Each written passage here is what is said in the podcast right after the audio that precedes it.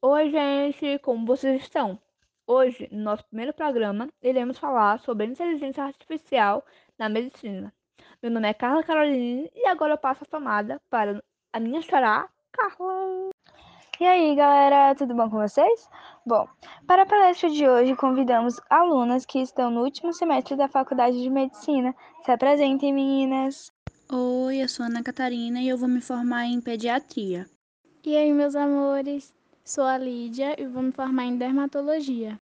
Mas que interessante suas escolhas. Vocês poderiam falar um pouco sobre a inteligência artificial na medicina?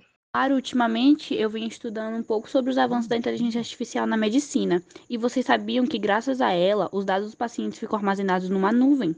Assim, não perdemos nenhuma informação. E também, uma das maiores vantagens é, sem dúvidas, o auxílio no diagnóstico de patologias.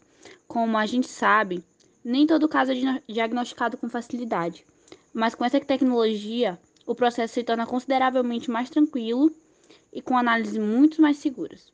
Aqui no Brasil, temos o Hospital Israelita Albert Einstein, onde tem aparelhos de imagens capazes de apontar possíveis doenças e notificar o médico automaticamente. Uau, que legal, né, gente? Mas qual a importância da presença desse mundo tecnológico na medicina? Nos últimos tempos, a EA tem sido muito importante nas, nas, instituições de saúde, por ser uma alternativa acessível de análise de resultados de exames comuns e da possibilidade de laudar à distância.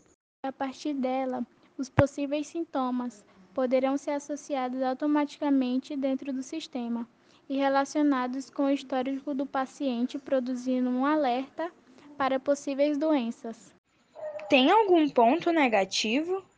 Bom, isso sempre tem, mas desses acho que todos já sabemos, como, por exemplo, a grande carga de horário no trabalho, abdicação da família, necessidade de atualização constante nos estudos e também tem aqueles que têm dificuldade em se adaptar.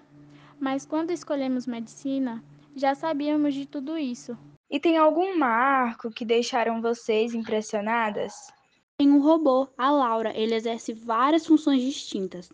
Dentre as diferentes funções do primeiro robô cognitivo, gerenciador de risco do mundo, pode monitorar em tempo real os dados vitais de pacientes internados para detectar precocemente a instalação da sepse, reduzindo cerca de 20% das mortes relacionadas a esse tipo de infecção. Bom, todas as mudanças que a IA traz para a medicina tendem a aprimorar o atendimento e tornar a relação médico-paciente cada vez melhor. Com esses sistemas, é possível evitar glosas e fraudes nas operadoras, reduzir o risco de contaminação nos hospitais e até mesmo otimiza, otimizar a alocação de, de leitos. As iniciativas como a de Walterson da IBM ou do Google Prescription apresentam a realidade importantes em termos de conhecimento para a área da medicina, como o que esse volume de conhecimento médico criado tende a dobrar a cada mês até o ano de 2020, o que torna o trabalho de médicos mais precisos, tanto em relação a atendimentos prestados quanto na própria administração de seus consultórios e clínicas.